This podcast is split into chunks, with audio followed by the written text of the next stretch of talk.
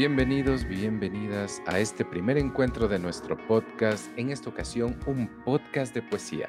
Mi nombre es Dani Torres y en compañía de Emilio Valareso, Sebastián Campoverde, Betty Aguirre y Jorge Palacios, hoy estaremos compartiendo un momento agradable con ustedes. ¿Cómo están? Muchas gracias por acompañarnos en nuestro primer podcast de poesía. El día de hoy estaremos leyendo poesía para todos ustedes y recordando a grandes escritores. Vamos a iniciar este primer encuentro con un poeta chileno muy conocido por todos, Mario Orlando Hardy Hamlet Breno Benedetti Farrugia. Más conocido como Mario Benedetti o simplemente Benedetti, un escritor que iremos conociendo a través de sus textos y ya que Betty mencionó su nombre completo, comentar que se cuenta que a Benedetti siempre le pareció gracioso lo extenso de su nombre y es que era un hombre de muy buen humor que solía hasta de su propia sombra. Y quizás se preguntarán, ¿cómo un podcast de poesía? Y bueno, lo mismo nos preguntamos nosotros y pues de alguna manera le encontramos el sentido al vernos rodeados de tanta información que quizás sea importante, pero que de alguna manera nos abruma un poco. Y ahora que estamos por seguridad distanciados el uno del otro, sentimos que vendría bien un poco de poesía. Y sin más, vamos a escuchar a Betty, que nos va a leer un poema, un poema hermoso que lleva por nombre Te quiero. Claro, Dani. Y qué mejor que recordar los fragmentos de Benedetti, empezando con la expresión amorosa de un te quiero.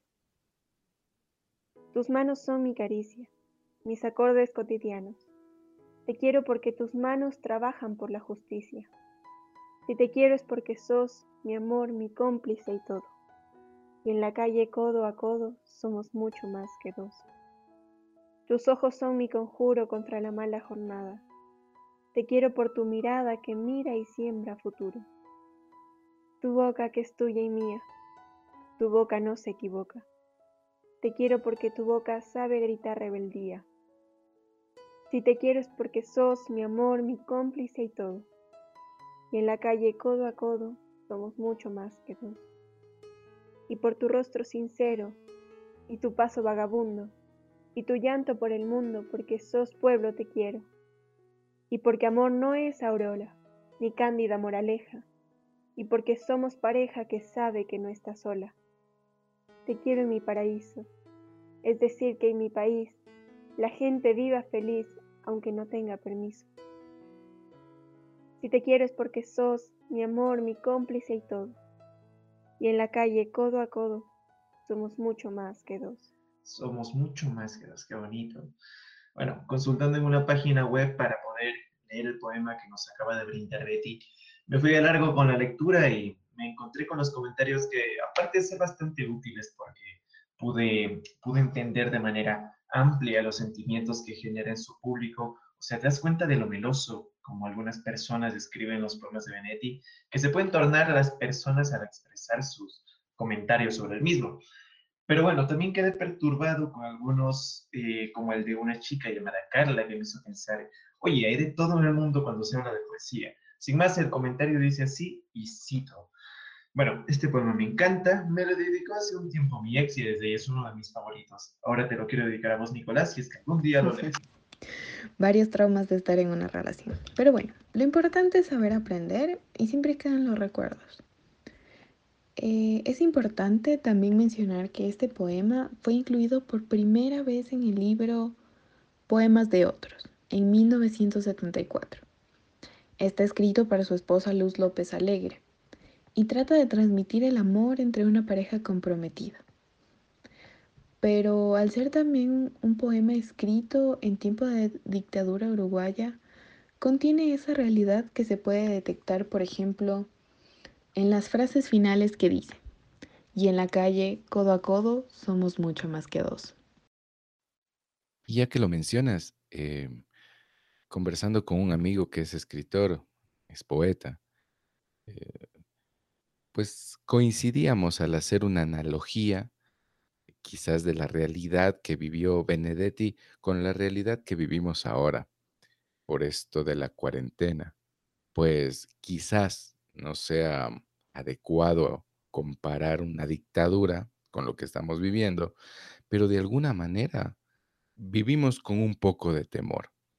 Y, esto de pensar que, que el otro es un enemigo, o sea, que otra persona cualquiera nos puede contagiar, también pues como que nos vuelve, nos vuelve un poco más fríos. Digo, se hace más difícil decir un te quiero, por ejemplo. Bueno, algo que comentar ahí, Dani, ya que tocas el tema. Y es que estar en toque de queda por un virus y no por una dictadura no es muy latino de mi parte. No sé, ¿qué opinan ustedes? Em, buenísimo, pero triste nuestra querida Latinoamérica. Pero no nos pongamos políticos. A pesar del izquierdismo del poeta, mejor sigamos con más poemas. ¿Qué les parece? Sí, creo que quedaría mejor leer otro poema. ¿Qué tal si uno que me gusta mucho, que se llama Hagamos un trato? Y dice así. Compañera, usted sabe que puede contar conmigo. No hasta dos o hasta diez, sino contar conmigo. Si alguna vez advierte que la miro a los ojos y una veta de amor reconoce en los míos, no alerte sus fusiles ni pienso que delirio, a pesar de la veta. O tal vez porque existe, usted puede contar conmigo. Si otras veces me encuentra huraño sin motivo, no piense, qué flojera, igual puede contar conmigo. Pero hagamos un trato. Yo quisiera contar con usted. Es tan lindo saber que usted existe. Uno se siente vivo. Y cuando digo esto, quiero decir contar aunque sea hasta dos, aunque sea hasta cinco. No ya para que acuda presuroso en mi auxilio, sino para saber a ciencia cierta que usted sabe que puede contar conmigo. Siempre es bueno poder contar con alguien, y más cuando se lo necesita. Bueno, buscando alguna, en alguna ocasión sobre este poema, había leído que al inicio maneja unas estrofas de sencillos versos que ironizan el trato, pero luego el mensaje te engancha te atrapa. En la parte que dice la beta del amor, al pedirle a la mujer a la cual le dedica este poema que no desconfíe de él, el propio poeta duda de si esa es la razón de su lealtad y generosidad. Muy interesante, ¿verdad? Saben, eh, en mi caso también hay un par de versos en específico que me hicieron acordar de un guion del grupo de teatro argentino Le Luthier, siendo más preciso en el acto que se llama El regreso de Carlitos, creo que es. Bueno, porque en él se mencionan estos dos versos a los que me refiero, que son, mm, puede contar conmigo, no está dos, no está diez. Y eso es exactamente lo que se usó como uno de los chistes que cuenta esta agrupación de teatro en esta obra. Y me parece genial la, la trascendencia que llega a tener un autor sirviendo de inspiración para otros artistas, como en este caso. Y eso es lo que en alguna ocasión hablaba con mi profesor de, de arte, en el cual me decía que el objetivo de un artista, eh, en la mayoría de los casos, es lograr ese tipo de trascendencia. Y pues parece que Benedetti logró cumplir ese objetivo ampliamente. Claro, realmente interesante.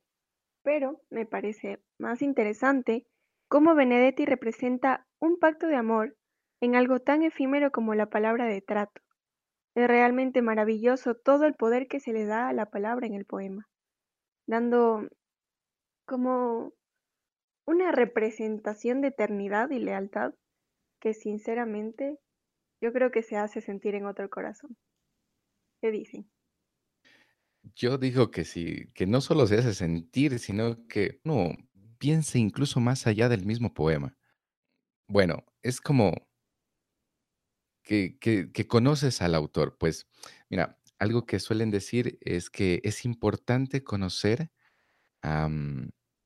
lo que a uno le gusta, ¿no? Es importante conocer incluso lo que uno ama. Quizás suene muy romántico, muy cursi, pero, pero es así. No puedes querer o no puede gustarte algo que no conoces. Creo que, que sería bueno eh, conocer un poco más al autor, al ser humano detrás de estos poemas. Claro que de alguna manera ya lo estamos conociendo a través de su escritura, pero sería bueno ir más allá. Vamos a hablar un poco de la vida y de su trayectoria. Claro, y es que hay datos muy interesantes.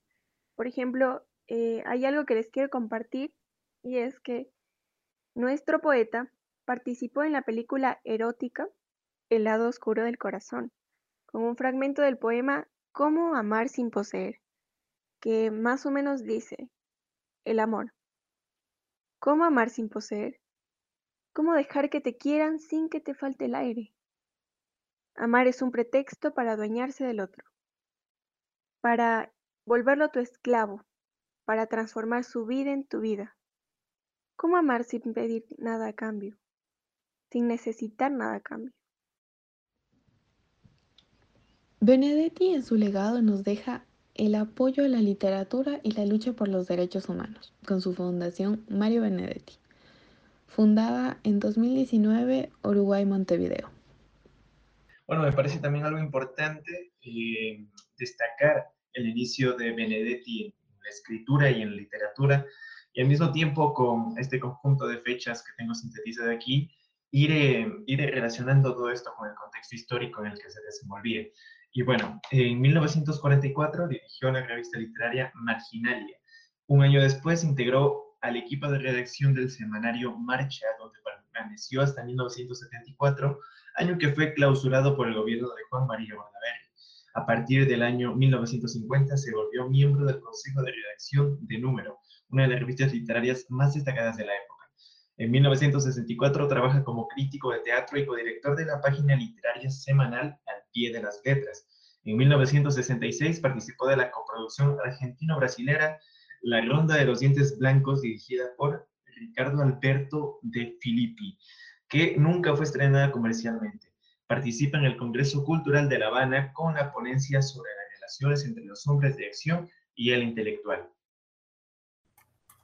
Fue traductor de Franz Kafka en Uruguay y colaboró con distintos periódicos como La Mañana y La Tribuna Popular. Y es que también nuestro querido poeta, en su obra La Tregua, fue adaptada por el director de cine Sergio Renán. Estuvo nominada a los premios Oscar en 1974 dentro de la categoría de Mejor Película Extranjera. Su obra consta de 80 libros traducidos a más de 15 lenguas.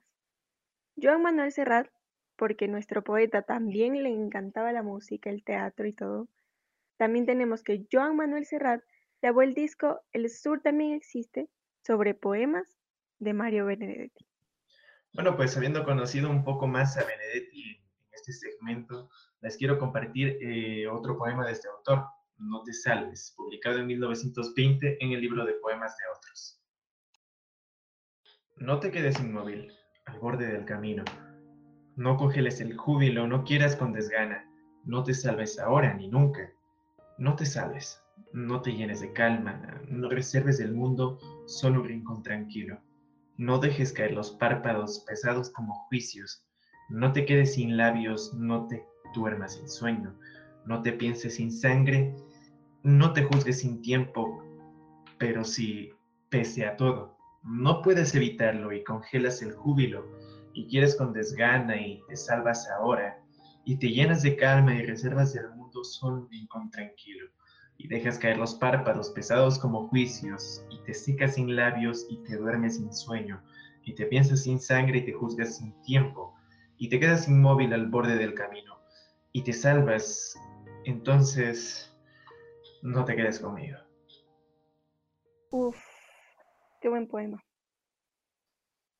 Bueno, eh, el tema y las ideas de este poema se reflejan claramente en el título, No te salves, donde salvarse es vivir la vida segura, sin riesgos, pero que consecuentemente es metódica y pierde lo pasional y el disfrutarla, ya que es lo único que uno tiene, ¿no? Uno puede elegir vivirla seguramente para evitar salir lastimado, o que las cosas no salgan como esperamos. Es un riesgo realmente. Este poema habla de una relación en la cual una persona no está comprometida del todo. Y por eso dice, no te salves, refiriéndose al que no se quede. En una parte de la primera estrofa dice, no quieras con desgana. Con este verso nos da a entender la relación que existe entre dos personas y una de ellas no está en verdad dando todo de sí. Benedetti nos da a entender que en el amor o en la vida en general tenemos que dar todo de nosotros, Si no estamos al 100% comprometidos con algo que tenemos o hacemos, no valdrá la pena estar en eso. Como un punto de vista general, el poema No te salves se ha definido como una manera segura, aunque monótona, de vivir, sin arriesgarse ni exaltaciones. Yo también quisiera compartirles un poema que me gusta mucho de Benedetti. Y este poema se llama ¿Por qué no hay más viajes a la luna? Cuando el bueno de Armstrong dio aquellos pasos, todos registramos cómo se movía. Tosco, pesado, en un suelo blancuzco. ¿O era de piedra pómez? ¿Quién se acuerda? Durante un rato estuvo cavilando y la escafranda, o como se llamase, impedía que viéramos sus ojos, pero juraría que su mirada era de pereza o abulia. Algo debió explicar a su regreso, algo diferente al discurso de gloria que le ordenaron pronunciar eufórico. Entre medallas, flores, vitores y guirnaldas, algo debió decir en privado a sus jefes, algo importante e inesperado. Verbigracia, cuando estaba allá arriba, caminando como un zombi en la luna, mi general, mi coronel, pensé en ustedes y se me ocurrió, no sé por qué, que debía matarlos con urgencia, uno a uno, dos a dos, etc. O Verbigracia 2, cuando andaba ya, heroico, pisando las feísimas arrugas del satélite. Imaginé que así debía ser la muerte, es decir, el paisaje de la muerte. O Verbigracia 3, cuando estaba en Selene, paseando por la nada como un imbécil. Sentí el asco infinito de la ausencia del hombre. Y me dije, ¿qué mierda estoy haciendo aquí? Algo así debe haber confesado a sus jefes con su estrenada voz de robot decidente y quizás por eso los dueños del poder postergaron sin die los viajes a la luna.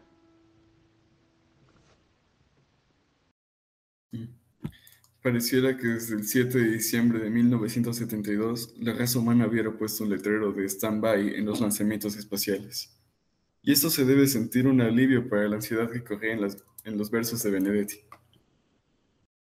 Claro, y es que también la llegada de Armstrong a la Luna Destacó por cómo se movía en ella al bajar del módulo lunar al suelo.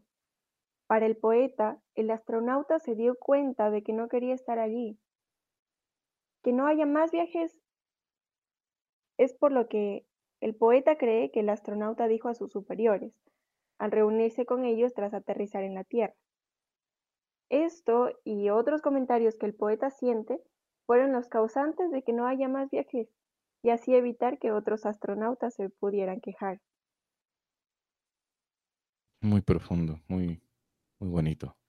Em, y bueno, el tiempo nos gana a todos y, a nosotros también y a este podcast. Y antes de terminar, yo también quisiera compartirles un poema del gran Benedetti, o un poema que lleva por nombre Táctica y Estrategia. Mi táctica es mirarte, aprender como sos, quererte como sos. Mi táctica es hablarte y escucharte, construir con palabras un puente indestructible. Mi táctica es quedarme en tu recuerdo.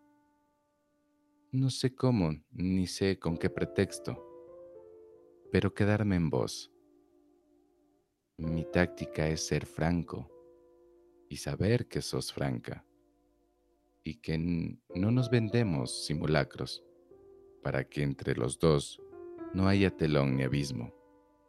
Mi estrategia es en cambio más profunda y más simple. Mi estrategia es que un día cualquiera, no sé cómo ni sé con qué pretexto, por fin me necesites. Bueno, amigos queridos, realmente ha sido muy bonito compartir este tiempo con ustedes, llenándonos el alma de poesía y vida. Soy Betty Aguirre y espero volver muy pronto. Por mi parte, agradezco a todos ustedes por habernos acompañado en esta primera edición del podcast. llegamos a la parte final de nuestro podcast. Es hora de despedirnos. Muchas gracias a todos los que nos escuchan. Esperamos que les haya gustado. Mi nombre es Emilio Valareso. Un abrazo. Muchísimas gracias y hasta pronto.